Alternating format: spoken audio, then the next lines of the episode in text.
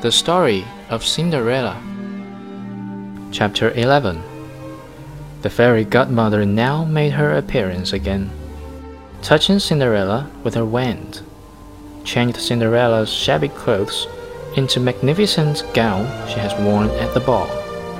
The sisters finally recognized in Cinderella the strange princess they had seen at the ball, and threw themselves at her feet to implore forgiveness for all the ill treatment they had shown her.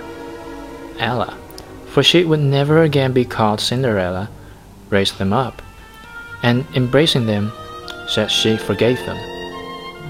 With all her heart, their unkindness to her, and hoped that for the future they would be kind to everyone about them. She told them she had never forgotten the wise last words of her dear mother.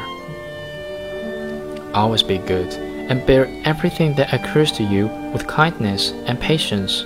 Then, whatever toil and troubles you may suffer will some day pass, and happiness will be your lot in the end.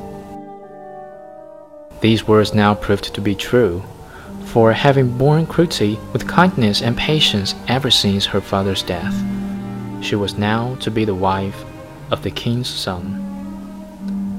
Ella was transported to the palace, where she happily accepted Prince's proposal of marriage.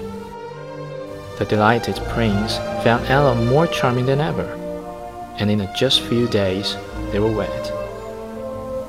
Ella flourished in the love of her husband, the esteem of the courts, and the goodwill of all who knew her. In time, Ella and the prince gave the king and queen the grandchildren they so wanted, and they all lived happily ever after.